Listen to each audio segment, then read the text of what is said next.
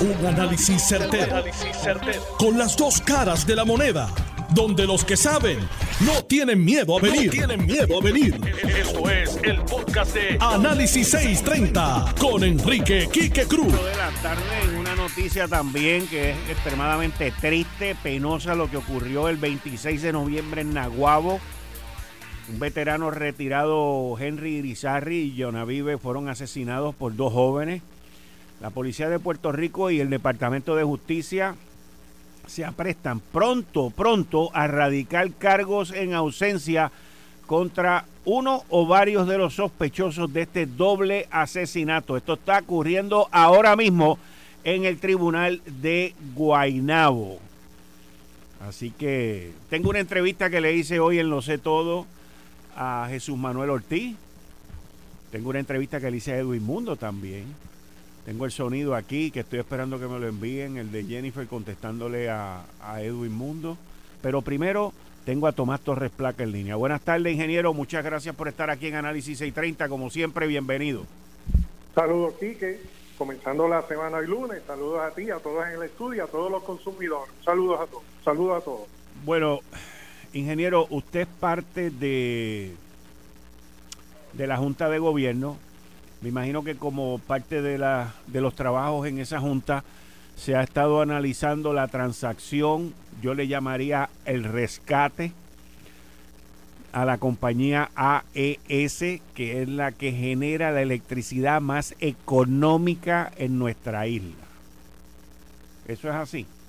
Seguro, Quique, pero te tengo que hacer un, un, comentario. Las plantas que generan carbón, que generan energía a través de la quema del carbón, no solamente en Puerto Rico, sino que están siendo cuestionadas aún en Estados Unidos, porque las cenizas, el residuo que produce, o sea, cuando tú generas energía en esas plantas, calentando agua, produciendo vapor y moviendo una turbina.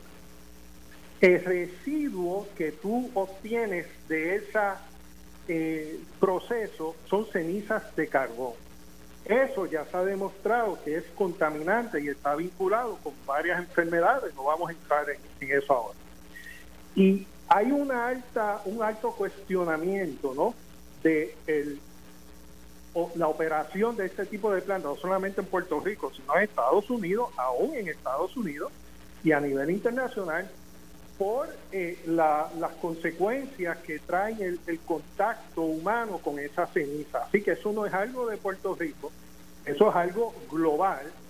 Y aunque es la más barata, en muchos sitios ya se está moviendo hacia otros combustibles por las ramificaciones que tiene el utilizar carbón para generar energía. Te lo menciono porque esto no es algo de Puerto Rico, esto es algo internacional y global y es una preocupación que no solamente está en los consumidores de energía de Puerto Rico, algo que está donde quiera hay una planta de generación de carbón. Por eso es que en Puerto Rico se legisló que cuando esta planta se expira el contrato en el 2027, no se puede renovar ese contrato con quema de carbón. Eso está, está ya legislado en Puerto Rico. Ahora, contestando tu pregunta, el 3 de noviembre se llevó a cabo una reunión extraordinaria de la Autoridad de Energía Eléctrica que fue cubierta por un medio en Puerto Rico, por valga, por el periódico El Vocero, porque fue transmitida por internet y ahí se narró la discusión de este tema. Mira, aquí que este tema es un tema muy, muy delicado, porque en la reorganización de esta compañía, de la manera que se presenta, tiene un impacto en los consumidores. Por eso tuvo mi voto en contra. Cuando se presentó la, la, reorganización que se presentaba de esta compañía, que envuelve tanto los acreedores de esa compañía como la Autoridad de Energía Eléctrica y los consumidores, tenía un impacto. En los consumidores, específicamente en la tarifa. Ese impacto lo tiene que aprobar la Junta de Supervisión Fiscal lo tiene que aprobar el negociado de energía. De hecho, hoy hubo una vista en el negociado de energía que estaba pautada ya desde hace algún tiempo. Y esto, hasta que no se determine y se apruebe por la Junta de Supervisión Fiscal la transacción, pues no se hace pública. Pero yo te quiero decir que sí hay un impacto en la tarifa de los consumidores, no es un impacto tan grande como el plan de ajuste, ni en cantidad ni en tiempo, pero sí hay un impacto y por eso no pudo eh, contar con mi apoyo, aunque reconozco que la salida de la planta de AES, de no llegarse a un acuerdo, que bajo estas circunstancias yo no estoy de acuerdo con lo que se propuso, por eso le voté en contra, ¿no? Pero el, el, no llegar a un acuerdo significaría, debido a la vulnerabilidad del sistema como está ahora, Quique, apagones continuos en el día a día. Porque se escogió el momento más vulnerable, Quique. La entrada de Genera, con una nueva gerencia, que es normal que, pasen este tipo de cosas en estas transiciones, eh, eh, saliendo de una temporada de huracanes, el, eh, las máquinas afectadas por el huracán Fiona el año pasado. O sea, se aprovechó esta coyuntura para presentar esta propuesta que no aceptarla tiene la consecuencia directa de apagones continuos y de gran escala en Puerto Rico. Sin embargo, yo entendí que se puede trabajar el, esta situación de otra manera, pero es una situación muy, muy delicada y es importante que eso se entienda en ese contexto. Mira, eh, no sé si me puedas reaccionar a esto, pero esto es un dato eh, del cual yo le he dado mucho seguimiento a través de los años en, en mi análisis de lo que ha pasado en la Autoridad de Energía Eléctrica. Pero es un dato que es bien importante, porque nosotros estamos metidos en problemas usualmente porque otros los creo. Y aquí, en Puerto Rico, bajo la administración del ilustre ingeniero Juan Alicea en la Autoridad de Energía Eléctrica, nombrado ahí por la administración de Alejandro García Padilla en el periodo, en el periodo del 2013 al 2016 en adelante, hicieron una enmienda al contrato. ¿Por qué? Porque estaban insistiendo en, la cuestión de, primero, extenderle el contrato a AES y segundo, había un issue con la ceniza. En aquel momento, las cenizas AES por contrato estaba obligado en sacarlas de Puerto Rico. Y cuando se hizo esa enmienda, las cenizas se dejaron aquí, de ahí en adelante en Puerto Rico. Esas cenizas sí son contaminantes, pero a la misma vez tienen uso que se usa en otros países para hacer concreto y construir carreteras. Sin embargo, aquí nunca lo han querido hacer. Pero hoy en el 2023, casi ocho años, nueve años después, según una parte que salió de prensa, AES está diciendo que el costo de remover las cenizas de Puerto Rico no le da para mantener lo que está pasando. Mira, ese reclamo siempre ha estado, sigue, pero te digo lo siguiente. Una de las razones por las cuales se llevan a cabo estos contratos a largo plazo es con quién tú contratas. Y cuando se hizo el contrato con AES, que esto lo hizo el doctor Pedro Rosselló Padre, finales de noventa y pico, ¿no? La planta se contrató para los finales de los 90, comenzó operacional temprano en los 2000, pues se contrató con una de firma de calibre mundial. O sea, esto no es una firma de inversionistas locales. Esta, esta compañía pertenece a una filial internacional. Y aquí lo que hemos visto es como un como un dejar que la compañía local pues más o menos trabaje con, sus bonitas y sus cosas y, se ha visto como que no se ha visto una intervención, una intervención no para que, que esto se lleve a cabo y se desarrolle no sin afectar a los consumidores, sino como que tratando de pasar parte del costo de, toda esta reestructuración a los consumidores. Y eso yo creo que el negociado de energía lo debe de evaluar. El negociado de energía debe de evaluar dentro de sus facultades, porque ahora mismo está bajo evaluación esta transacción en el negociado de energía, el docket es NPF AP 2023 0005, ese es el docket, el caso del negociado que negociado le estoy hablando, un caso adjudicativo, por eso yo hubo una vista pública, ¿no? Y, y te menciono que el negociado debe de evaluar si esta compañía de calibre mundial, Que no solamente depende de, de sus ganancias en Puerto Rico, sino que es una compañía que es parte de una organización global, pues el negociado debe de ver eso. El negociado debe de ver en, el mayor eh, eh, eh, apertura y en la mayor aplicación de sus facultades qué se debe de hacer para evitar un impacto en los consumidores, tanto en la tarifa como en el aspecto ambiental. Porque esta compañía cuando cierre debe de, ese site, ese lugar debe de quedar limpio de todo residuo también en el 2027. Y el negociado debe de velar eso. Son cosas complejas, por eso existe un negociado de energía en Puerto Rico, ya tiene cerca de 10 años, en el 2024 cumple 10 años, negociado con experiencia y debe de tomar esas decisiones ¿no? a favor del pueblo y debe de hacerlo en, el mayor alcance que tenga. Y debe ser una decisión, Quique, que se tome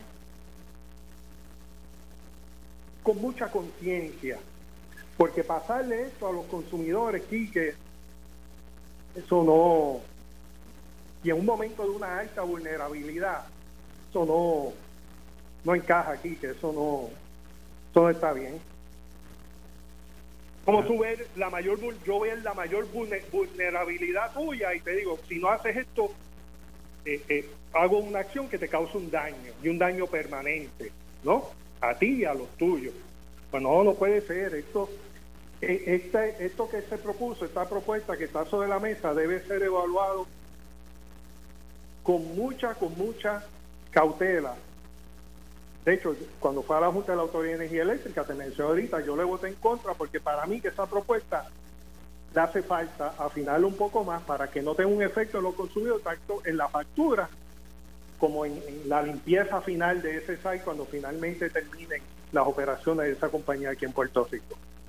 Ok. Tomás Torres Placa, como siempre, muchas gracias. Gracias a ti. Bien. Ahí ustedes escucharon al ingeniero Tomás Torres Placa.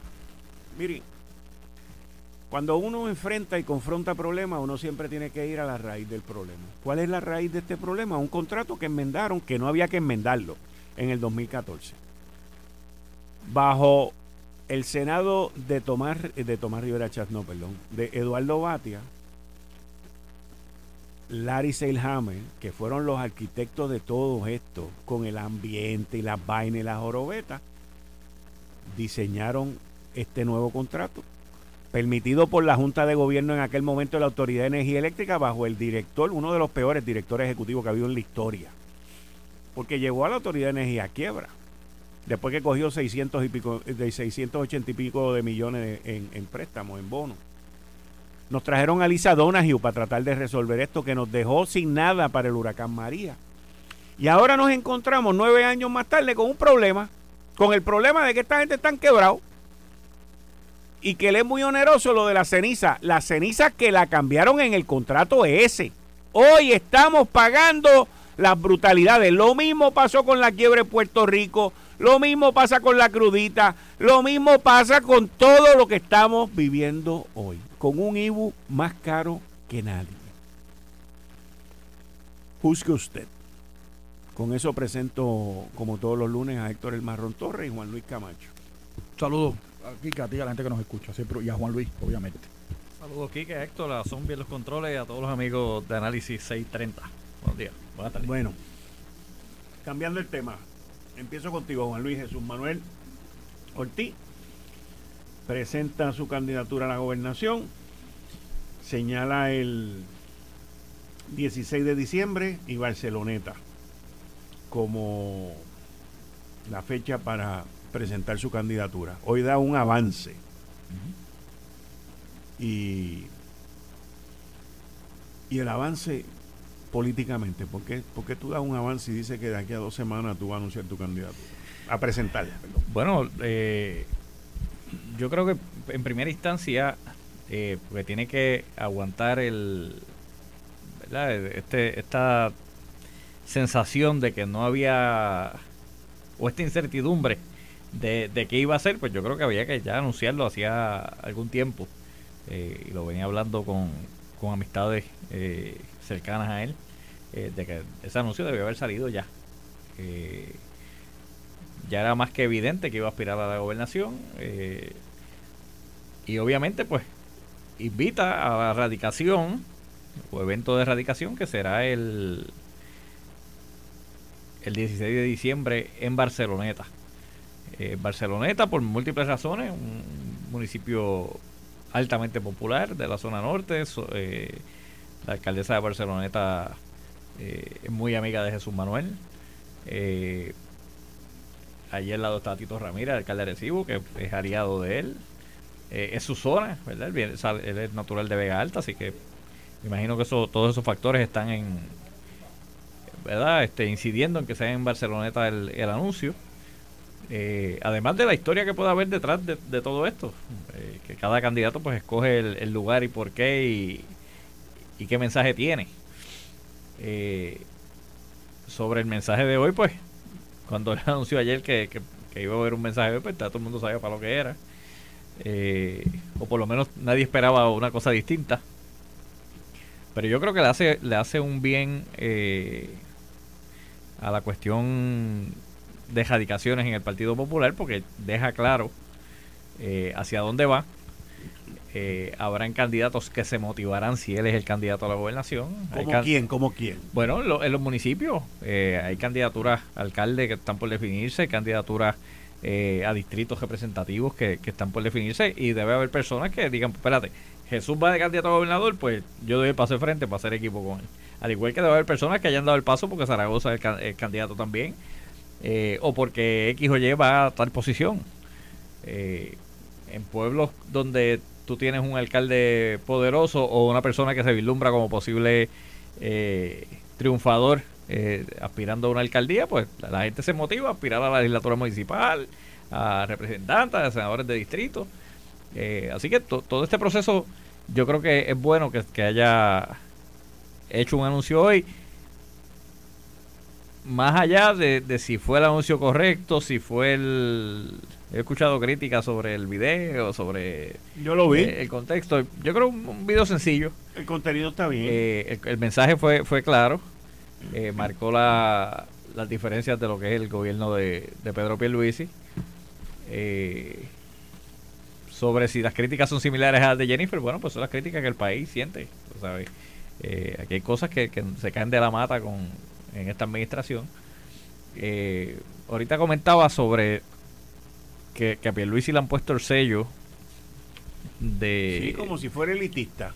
Bueno, lo que pasa, quizás no viene de una cuna de oro, pero él y su, él y su gente eh, protegen y, defienden a una a un grupo social eh, que no es el gesto del pueblo. Eh, la gente de, alta sociedad, pues... ¿Cómo a quién? ¿Cómo a quién? Ejemplo.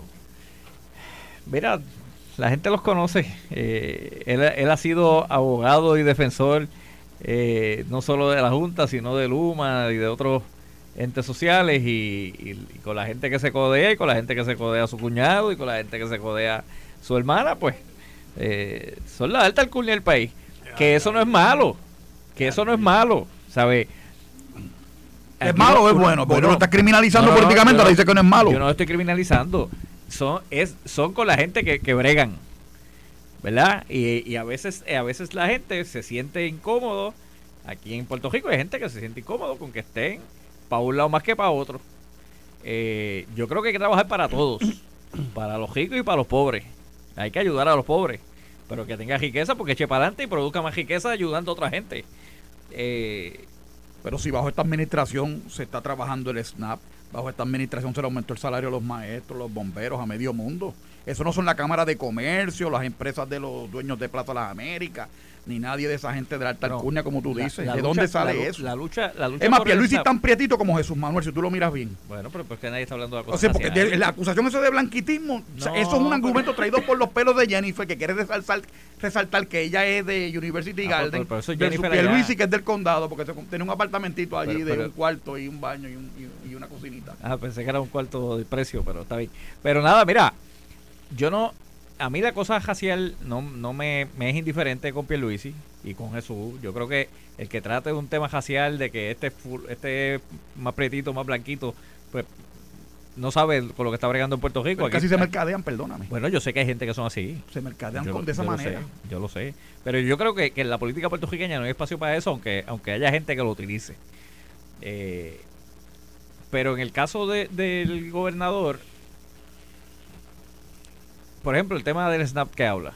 Pues mira, sí, la Cámara de Comercio, el Centro de Detallistas y otros grupos, incluyendo Cámara y Senado, y el gobernador y la comisión residente, todos han ido a Washington a cabildear por el tema. Así que, de, de, si, si Pelusi se lo quiere checar como de, pues mira, hay un montón de gente que ha estado más tiempo que él allá bregando por eso. Eh, y cuando él fue comisionado residente, no hizo un pepino en golo por eso. ¿Para la verdad? No, no, eso te infama. No, no. Bueno, Por, por, el SNAP. Eh, logró Las ayudas que se lograron bajo Fortu, bajo Pierluisi y Fortuño eh, fueron en aumento. Pese a Fortuño ser republicano. Pierluisi es demócrata. Yo soy republicano. Pero, pero, pero ¿verdad que no? Oye, es que el SNAP es ahora. eso es pues de ahora. Eso es un pues de ahora, no es de antes. Y Jennifer lo logró en es, hacer es incluir el territorio que tenemos gracias a tu partido que por eso no nos aplican la igualdad que tienen los demás estados que tienen el SNAP y aquí recibimos el PAN, que es una aportación menor. Gracias a la mayoría de los puertorriqueños. ¿A la mayoría de los puertorriqueños qué? Que eh, tenemos el estado de gracias a la mayoría de puertorriqueños. No, pero el Puerto, Rico, Puerto, Rico votó tres veces en contra de la de la, de la papeleta, majón, si sale la discusión toda la semana. Mira, yo estoy leyendo la papeleta y dejótelo sin mira, mira, yo estoy viendo aquí, yo estoy viendo aquí una columna en el nuevo periódico El Nuevo Día de José Alfredo Hernández Mayor que esto, esto es para reírse o llorar, dependiendo del estado anímico que uno tenga y, lo, y los jugos que se haya podido beber defendiendo la, eh, la teoría del pacto bilateral, mi hermano. Ahora yo entiendo por qué el huevito está tan, tan enredado. Defendiendo la teoría del pacto bilateral, citando a la juez Sotomayor, que fue la única que le votó en contra el caso de Sánchez Valle. Y tú dices, y citando al, embajador de Estados Unidos del 53, mi hermano.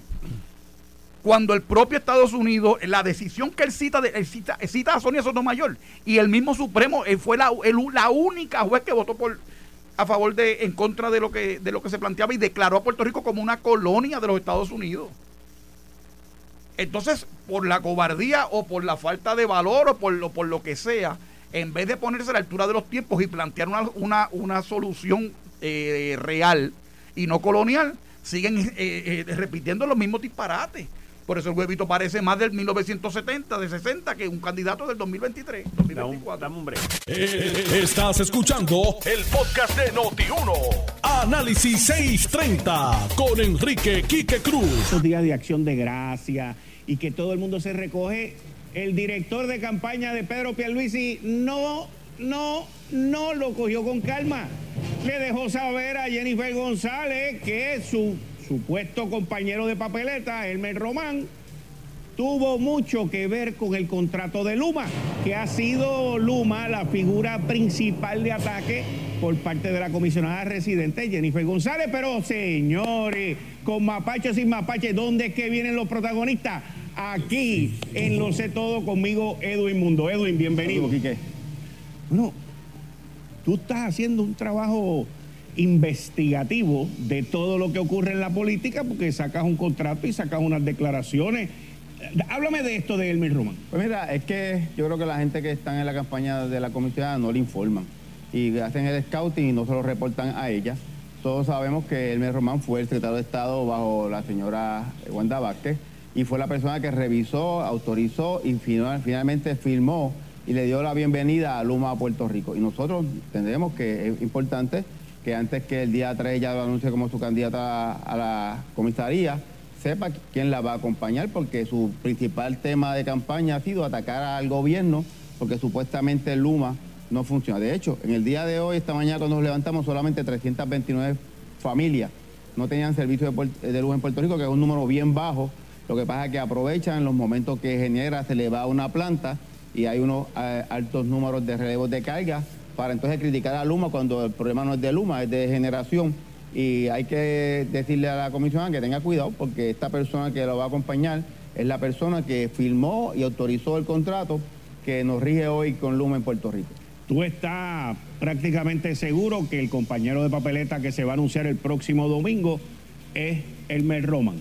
Bueno, por lo menos Elmer ha ha hablado con gente muy allegada a él, cercana a él, para que lo ayuden a identificar gente para poder tener operaciones de campo en Puerto Rico. Para, para, para, para, Elmer, pero los ha llamado ustedes, eh, o sea, gente cercana a él. Gente cercana los ha llamado a ustedes. No a nosotros, sino a gente que ha estado en la campaña. a ti en la, campaña. Y nos informó que esa persona que es bien cercana a Elmer le pidió ayuda para que le ayudase en las operaciones de campo, ya que parece que hay diferencia entre Elmer y la gente de Jennifer. Ay, ay, ay, esto empieza así, este baile va a empezar así entonces. Así es la vida. Oye, pero las cosas han empezado hoy lunes bastante activas porque Jesús Manuel sale que Pedro Pierluisi prometió que las cosas se iban a hacer y no se han hecho. Bueno, es que las cosas se están haciendo. Hoy hay 100.000 empleos más que cuando estaba otro gobierno. Hoy hay un desempleo mucho más bajo Hoy la economía crece 2.8, hoy las carreteras están mejor, hoy ya no hay escuelas con columnas cortas en Puerto Rico, hoy tenemos el turismo más espectacular en los últimos 30 años en Puerto Rico y todo eso no pasa porque están los populares, eso pasa porque cuando PNP gobierna las cosas mejoran y Puerto Rico va por buen camino. Sacaste este comunicado hoy sobre Elmer Román, Jennifer González. El libro de Política 101 dice que este es el primer sobre que saco en la semana. Me imagino que tendrás otros sobres esta semana adicionales para sacar antes del domingo. Bueno, eh, también hoy anunciamos que la candidata al Senado por Arecibo, Tuti Soler, dejó la campaña de Jennifer González y se integró a la campaña de Pedro Pierluisi y así estaremos anunciando distintas gente que siguen abandonando el canal. Edwin Mundo, agradecido como siempre. Muchas gracias el influencer del Partido Popular Democrático, porque él, le, achacan todo a Edwin. Así que, pero ¿dónde es que vienen los protagonistas? Aquí conmigo. Ahí ustedes escucharon la entrevista con Edwin Mundo que saca esta información de, de Elmer Román. Héctor El Marrón Torres. Eh, ahí me confundí, fíjate un poco. ¿Por qué? Pues porque es que no entiendo cuál es el desespero en caerle arriba el Mel Román. Estoy con Pierluisi del día uno. Es más, desde que Pierluisi está en la política. Pero es que no entiendo la estrategia, francamente. Bueno, eh, eh, si la estrategia es política 101. Oye, pero es que... el scouting, él mismo lo dice, él hace el scouting al opositor y lo empiezas a atacar antes de que llegue. Pero es que... Esto es política 101. El contrato de Luma. El contrato de Luma, terminaron dos compañías videando había que darse la una, se lo daba al otro. Y creo que la que quedó al final también se requitó. Sea, que no había mucho break y había un dinero que el Congreso estaba dando que estaba condicionado a contratar una tercera parte para que, porque quebramos el, tenemos la distinción bajo el ELA de Juan Luis de quebrar el monopolio público que era la autoridad de energía, que es la autoridad de energía eléctrica. Entonces no veo cuál es el... Elmer Román. Mira, Elmer Román está desconectado de la realidad puertorriqueña, vive cuatro años en Estados Unidos. ¿Qué pasa aquí en Puerto Rico? Leyendo el Nuevo Día, yo creo que es una mala fuente para él, eh, ¿verdad? Que tiene una campaña en contra de una política editorial en contra del PNP y de la administración de este gobierno. Pero francamente te tengo que decir que no, no, mira que si es Elmer Román, porque es Elmer Román, será derrotado como quiera en la base del PNP, el Román no tiene ningún arraigo. Me parece que es una persona seria, no quiero ser mezquino porque a mí no me gusta eso tampoco. O sea, me parece que es una persona seria, me parece que sirve a Puerto Rico en un momento dado, eh, que es un profesional, sus servicios son bien apreciados, me parece, en el Departamento de la Defensa de Estados Unidos, pero no tiene ningún tipo de arraigo en el Partido No Progresista, aparte de los incondicionales de Jennifer que lo puedan respaldar si es así lo que dice Edwin, pues oye, pues vamos a dejarlo que radique y lo aplastamos en la semana que viene. ¿Por qué? ¿Cuál es el de... Entiendo que te quiero decir, es cuestión de timing. ¿Por qué la prisa? Sí, vamos, todo a su momento, creo yo. Yo lo haría así. además de, de Elmer y William Villafaña, ¿hay alguien más para comisión residente Bueno, tengo entendido que Quiquito Meléndez sigue en pie. Bueno, pues hasta ahora lo único que tiene cuenta en el FE que es este William, Villafaña. Más nadie tiene ningún. Así que el único candidato es William. Ya William tiene entonces su... Sí, estaba ahora mismo en la página entrando y, su comité está allí. El de Elmer no está y el de Quiquito tampoco. Pero ¿cuál es la sorpresa? Pues William anunció su candidatura. Sí, los otros dos no lo han anunciado. Pues, pues, tienen que anunciar, ¿verdad? y, ya que está chequeando ahí, este, Pablito tiene. Claro que sí. tiene su cuenta. Nosotros hacemos las cosas en ley, papá. Mira, eh, yo creo que Elmer tiene, tiene cosas buenas y cosas malas y le van a sacar todo lo malo que puedan porque eso es parte del juego político, ¿verdad? así. Eh, ese es el opposition research. La, la pregunta es, fíjate, la- y digo, esto no es una, es una pregunta, puede ser hasta una pregunta retórica, pero no es retórica, es una pregunta real. O sea, Elmer viene de otro mundo, Elmer viene de, de un mundo, de, de una eh, esfera sideral completamente distinta a esta jungla. Eso es sin contar Puerto Rico. Él estuvo aquí en el Departamento de Seguridad Pública, pasó por allí desapercibido, estuvo allí en- de luego como secretario de Estado, pasó por allí desapercibido. Y, y fue una persona que si tú lo miras así desde afuera, es un individuo que yo, esto soy yo, que si lo lo he saludado una o dos veces, fueron muchas, pero yo es una persona que yo considero introvertida. Yo no sé si, si ustedes, pero esto soy yo, mi percepción.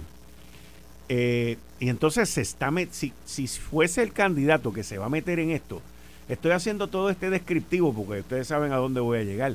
Tendrá el cuero lo suficientemente grueso para aguantar lo que viene en una campaña que le van a tirar con todo. Él, a, él, a él le van a tirar con lo que ha hecho y con lo que no ha hecho. Claro.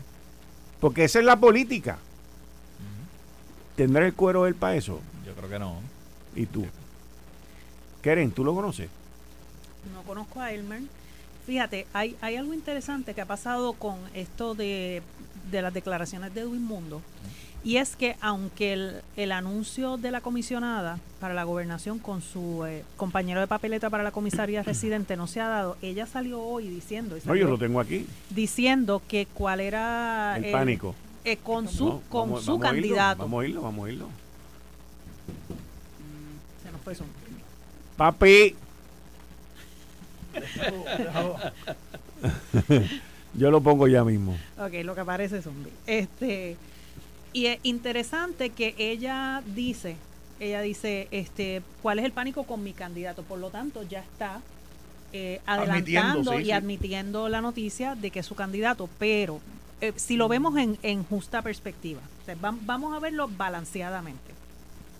La realidad es que, como dice Marrón, ¿dónde está el arraigo de Elmer en el Partido Nuevo Progresista? Porque una cosa es ser de la administración y otra cosa es ser parte integral del partido. Para más decirte, él no está afiliado al Partido Nuevo Progresista. Mira para allá. Vamos a empezar por ahí, no está afiliado. Por lo tanto, eh, las primarias son de partido. Pero ella lo va a cargar a él.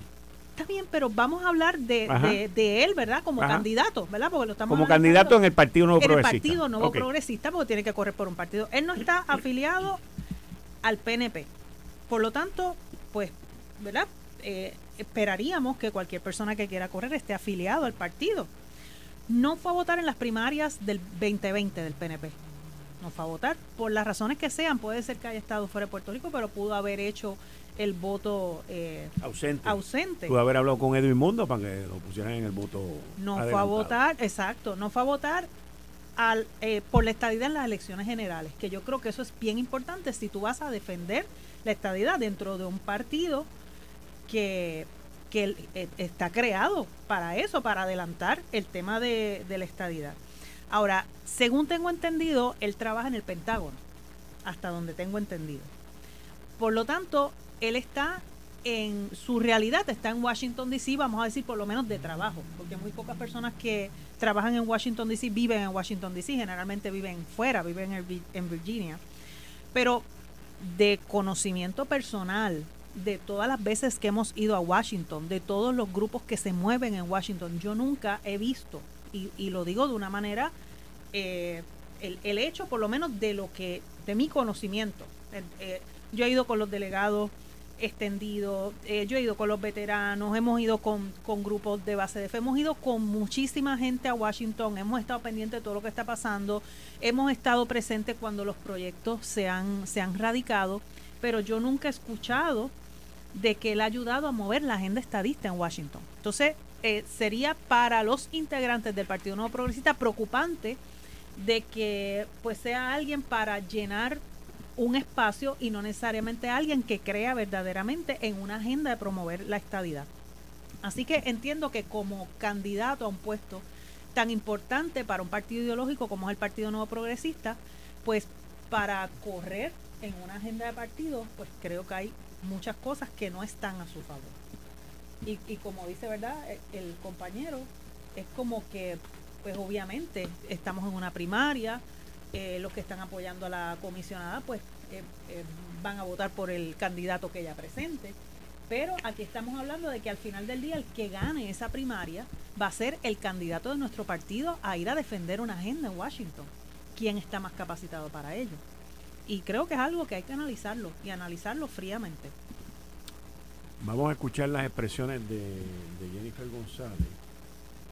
Déjame ver si todo sale bien. Voy a, voy a hacer este intento yo acá que el director de campaña del gobernador está más pendiente a mi campaña que a la de él. Y yo le exhortaría que se pusieran a buscar su candidato a comisionado reciente, yo tengo el mío hace un mes. Yo estoy enfocada en lo que tengo que hacer y yo creo que mis gestiones sobre Luma son claras. Y alguien quien ha sido abogado de, Luma es es el, gobernador y yo creo que en ese sentido la gran diferencia que van a ver conmigo es que yo sí voy a fiscalizar este contrato, yo sí voy a fiscalizar a Luma para que dé un servicio eficiente, un servicio económico y un servicio que, que le rinda al pueblo de Puerto Rico. Que yo creo que le tienen pánico a esa persona que es seleccionado para comisionado residente, porque en vez de hablar de buscar un candidato, ellos están enfocados en atacar el mío, eh, sin saber quién es.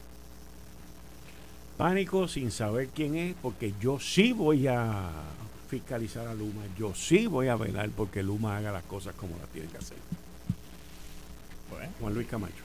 Y se lleva entonces al, que firma el contrato. Pues, pues, ya ellos con su enredo de campaña, tú sabes, esos son las metidas de pata que a veces se dan en las campañas políticas, eh, que buscan buscan cuatro cosas en un candidato, pero se le olvida que la quinta es mala. Pues, allá ellos con ese enredo. El enredo de ustedes está resuelto ya. Nosotros no tenemos ningún enredo, nosotros tenemos a Pablo José Hernández Rivera, nuestro próximo comisionado presidente. Y sin miedo. Y con las 9.36. Buscaremos algo igual, el PNP buscaba las 30. Yo te voy a decir te voy a dar mi opinión. Pero me buscaba la estadidad, Juan Luis, la estadidad. Y fueron a Washington a buscar la 30 después que votaron la 936. Eso, esos son los hechos. Y no te olvides que fue un gobierno PNP el que creó la Puerto Rico USA Foundation, que fue la, entidad que defendió las 936. No te olvides que las 936 fue, fue a defenderla. vivieron 10 años más. No, no, fue a defenderla, no vivieron 10 años más porque don Luis Ferrer se metió allí a bregar y a cabildear con Bush y con James Baker, secretario del Tesoro, en los tiempos de Reagan. Esa es la verdad. ¿Y quién la, entregó? ¿Cómo no las entregamos? La, derogamos porque no, es compatible con la estadía. Pero yo, tengo problemas, hermano. yo levanto la mano. Le, costaron miles de empleos y millones de dólares a Puerto Rico y estamos en quiebra gracias a esa gestión del PNP. a Luis y de Blanquito y entonces ahora estás acusando, ahora quieres defender a los blanquitos que se llevaban y expatriaban 30 billones de dólares todos los años versus los pobres que buscamos y aspiramos a tener la igualdad política y económica. Juan Luis, esa es la contradicción de ustedes. Yo nunca acusé a Pedro Pérez de Blanquito.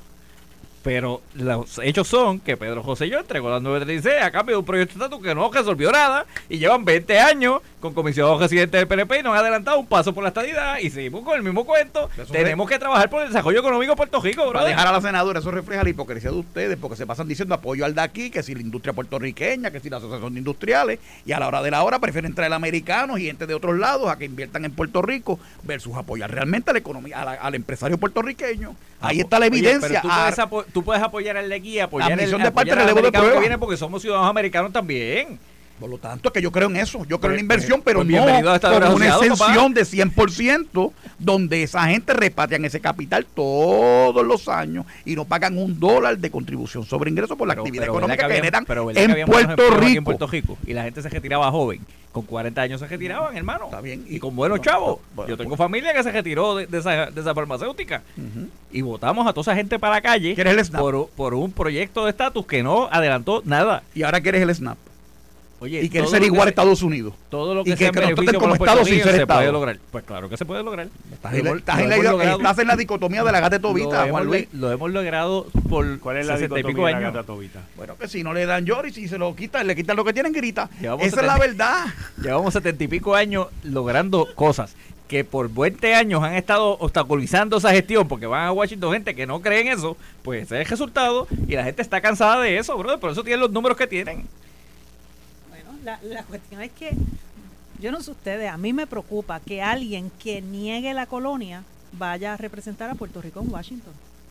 pero, ¿y, de qué, le ha servido llevar gente que busca la estadidad si no han adelantado nada por los puertorriqueños? Espérate, vamos a ir a, a lo que es la definición.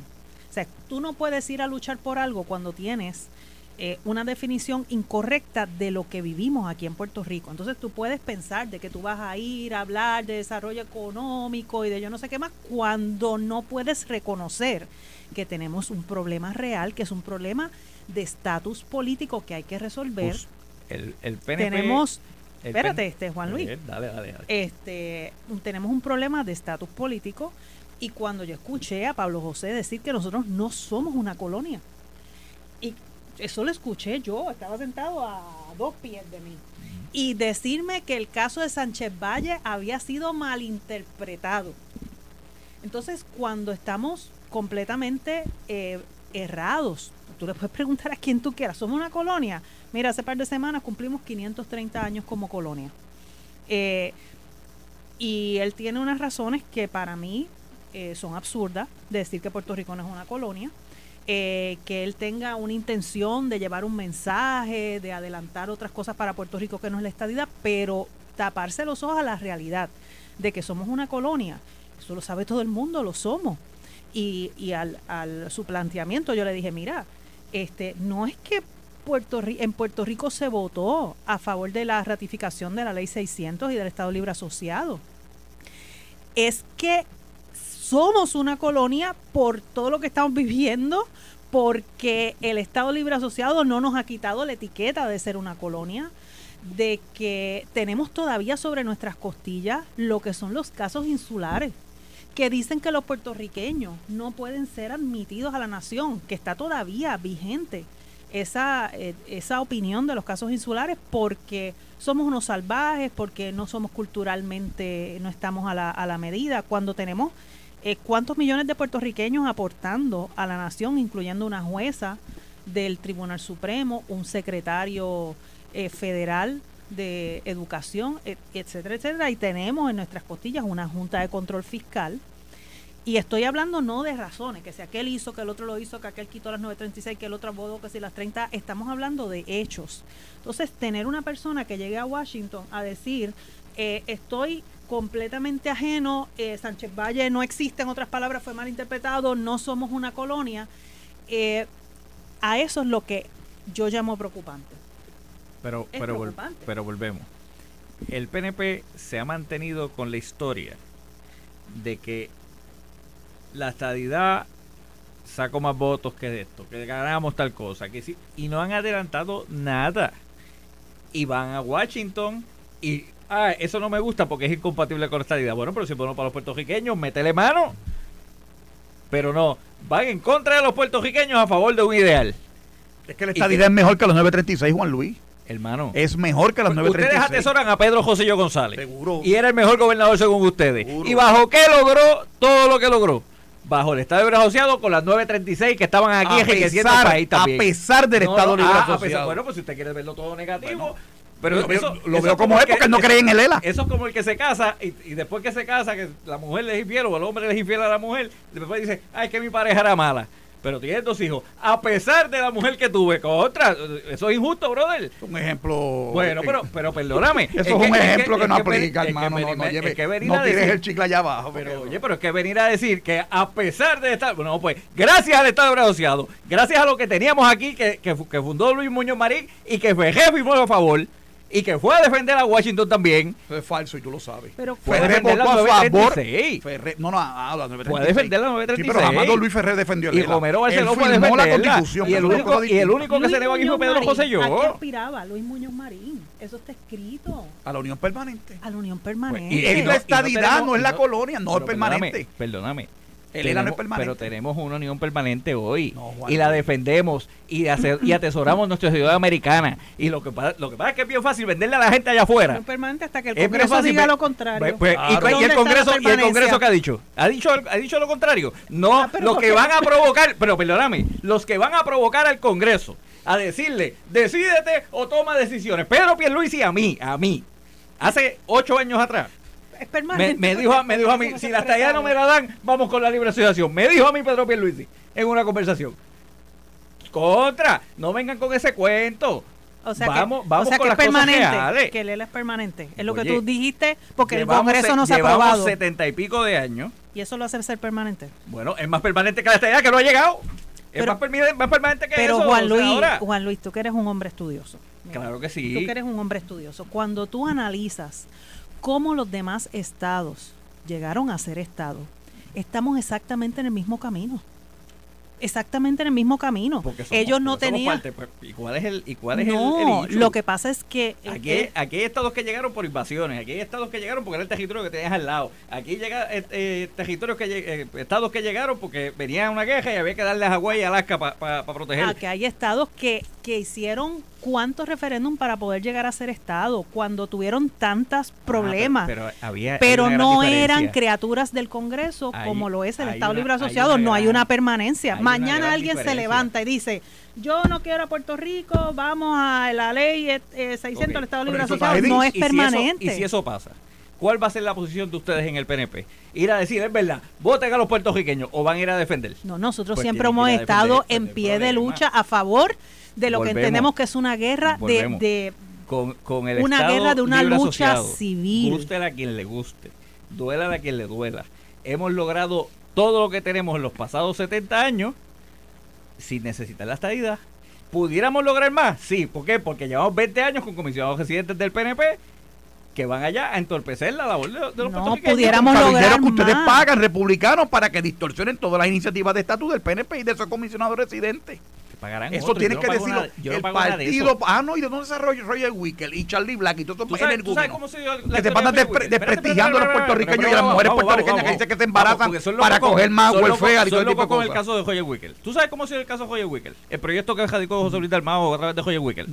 No sé, no sé. Un mensaje de texto del hijo de José Luis Dalmao hacia el nieto de, de- del senador Grassley, que es presidente de otro senado de otro estado, y ese consiguió la cita con Wickel sin ningún cabildero. Yo estaba allí. Oye, Wicker está en contra de la estadidad antes de que Juan- de José Luis Dalmau sea el presidente No del hay Senado, problema, hermano. pero el, proye- el proyectito Cuando que se le aprobó el proyecto John en la Cámara, yo estaba en el, el Congreso, por eso te el lo digo. proyecto que le dio tanto el PNP, porque le volvieron a meter el Estado de Universidad en la papeleta, La esperanza está en se los le, nietos. se le hizo allí, se le hizo allí sin un cabildero.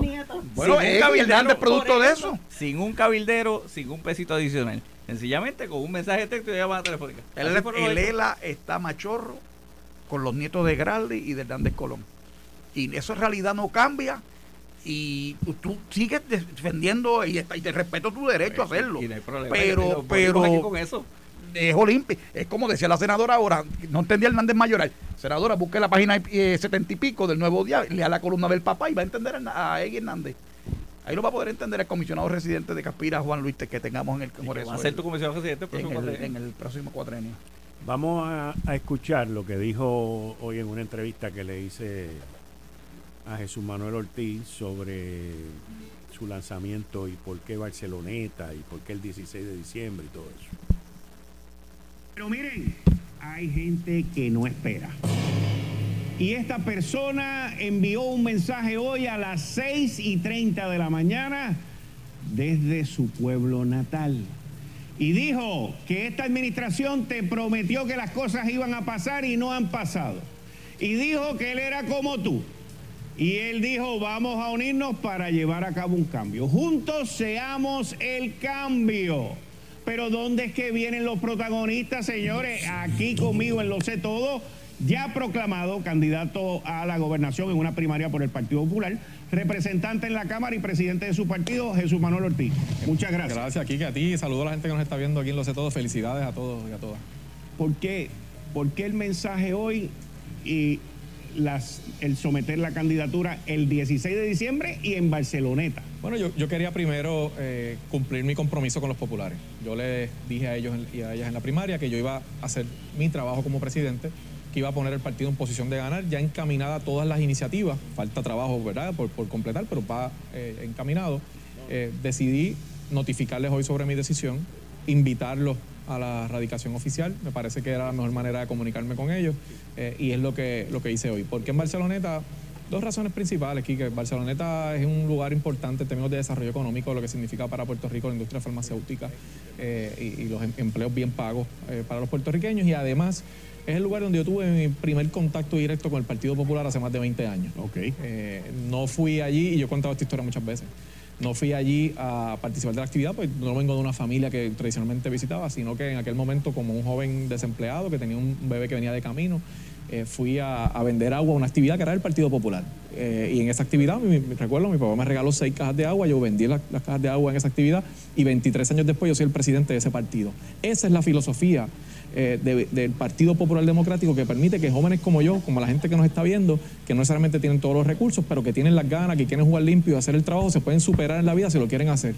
y toda mi trayectoria de 23 años representa ese ciudadano que ha buscado las oportunidades para poder crecer, para educarse, para lograr su carrera, tener su, su en mi caso, eh, eh, logré eh, ser abogado, estudiar comunicaciones y ya he sido electo dos veces por el pueblo de Puerto Rico. Así que creo que es representativo de lo que para mí significa el Partido Popular. Jesús Manuel, no solamente... no lo he hecho en ningún lugar, así lo estoy diciendo aquí. No, es que, los protagonistas a dónde vienen, es que nadie hace las preguntas que yo hago aquí. Muy bien, por eso es que los protagonistas vienen aquí y no tienen miedo, que eso es lo más importante. Pero mira, comisionada, acuérdese, si no viene aquí no va a ganar. Así que recuerde eso. Ahora, volviendo contigo, volviendo contigo. Eh, no solamente atacas a la administración y al partido que está ahora, pero también, ¿ok? Hablas de alianzas extremistas. Empiezame con uno y termíname con el otro. Bueno, en las primeras, pues eh, obviamente los dos candidatos del PNP, eh, uno de ellos promueve que la gente vea su obra por internet, porque ciertamente si vas al carro y vas a la calle no lo ves y la otra candidata se da cuenta de lo que el país ha visto por mucho tiempo, que el país va por mal camino, solo que se olvidó mencionar que haya sido parte de los tres gobiernos que el país ve de esa manera. Eh, y en el caso de las alianzas, pues yo creo, aquí que aquí, mira, yo creo que uno tiene que presentarse al país como uno es. Eh, y estas alianzas, evidentemente, principalmente la alianza Victoria Independentista, es una alianza que está fundamentada sobre una estrategia para mantener sus beneficios de inscripción electoral los dos partidos. Y yo creo que el país, O sea, que es por el billete. Bueno, el, país no está para candidaturas de agua. O sea, eh, eh, ellos tienen que explicarle al país realmente cuáles son sus propuestas más allá de estribillo, más allá de posts en las redes sociales. Eh, y yo creo que el país necesita regresar a ese centro político, fortalecer ese centro político que, no, que lo que evita es que las discusiones se lleven a los extremos y realmente no, no adelantemos nada. Jesús Manuel Pi. Gracias siempre, siempre agradecido, muchas gracias por siempre decir presente a donde vienen los protagonistas, aquí en Lo Sé Todo. Pero miren, ahí, ahí lo escucharon. Bueno, Keren Enrique. Bueno, yo creo que se nos adelantó la Navidad. Explícame. Bueno, en, Cyber Monday, en Cyber Monday, este, nos hacen el anuncio a las seis y media de la mañana. Este, pienso que el Partido Popular Democrático, eh, vuelvo y lo repito, está carente de líderes con una visión de futuro de hacia dónde tiene que ir Puerto Rico, porque tenemos todos los líderes defendiendo al ELA de los años 50. Ese es el futuro. Entonces, todos los candidatos que hemos visto, por lo menos este anuncio que hizo eh, Jesús Manuel, el que su candidato de, papeleta, ¿verdad? Su compañero de papeleta, Pablo José, eh, por un lado. Por otro lado, tenemos a Zaragoza, que crea una primaria de facto en el Partido Popular Democrático. Eh, cambia mucho eh, a lo que pudieran pensar que en, el pasado las cosas se resolvían a cuartos cerrados, se llegaban a acuerdos. Zaragoza le madrugó a Jesús Manuel Así que eh, nosotros desde acá, eh, típico Cyber Monday y lo que ofrecen, estamos viendo y estamos analizando. Y pienso que nuevamente si ese es el ofrecimiento que trae el, Partido Popular Democrático, donde dejan fuera una facción bien grande, que es la facción eh, de derecha, conservadora, donde tenemos, por ejemplo, un Jesús Manuel que sus políticas son políticas más de izquierda que de centro. Tenemos un Zaragoza que, por ejemplo, tenemos miles y miles de personas dentro del Partido Popular Democrático que son conservadores, que asisten a la iglesia. Y cuando recuerdo una de las campañas de Zaragoza, ¿verdad? Cuando dentro de Hacienda vamos a cobrarle a las organizaciones sin fines de lucro de bases de fe, eh, etcétera, eh, más todas sus políticas de izquierda, creo que dejan fuera un gran gran grupo de personas que no se van a identificar con ninguno de los dos. Y son personas que van a tener que analizar eh, hacia dónde van a ir si quieren una unión permanente con los Estados Unidos, a lo cual siguen defendiendo el ELA y como aquí mismo hemos escuchado que todavía creen que esto es un estado permanente. Así que, pues, eh, ese, eso es lo que lo que entendemos que, que, ofrece el Partido Popular Democrático. No creo que están a la par con lo que Puerto Rico necesita en este momento y con visión de futuro. Y de hecho me parece que todos los líderes tienen como una definición diferente de Lela. Porque recuerdo que el que fue presidente eh, del partido, presidente actual del Senado, hablaba acerca de una definición de, de, de Lela que al principio, ¿verdad? Creo que se hizo hasta una, una comisión para definir el ELA, nos quedamos esperando. Eh, de repente llega Jesús Manuel con una opinión de lo que es el ELA, Zaragoza con otra, y ni siquiera, y pienso que esto es uno de los, de los resquebrajamientos que ha tenido el partido, que es esa falta de unanimidad en lo que es la visión. Y un partido que es un partido ideológico y no tiene una visión clara, pues están en serios aprietos. La reacción del resto del grupo al regreso aquí en Análisis 630. Yo soy Enrique Quique Cruz. Esto fue el, podcast de Notiuno. Análisis 630 con Enrique Quique Cruz. Dale play a tu podcast favorito a través de Apple Podcasts, Spotify, Google Podcasts, Stitcher y notiuno.com.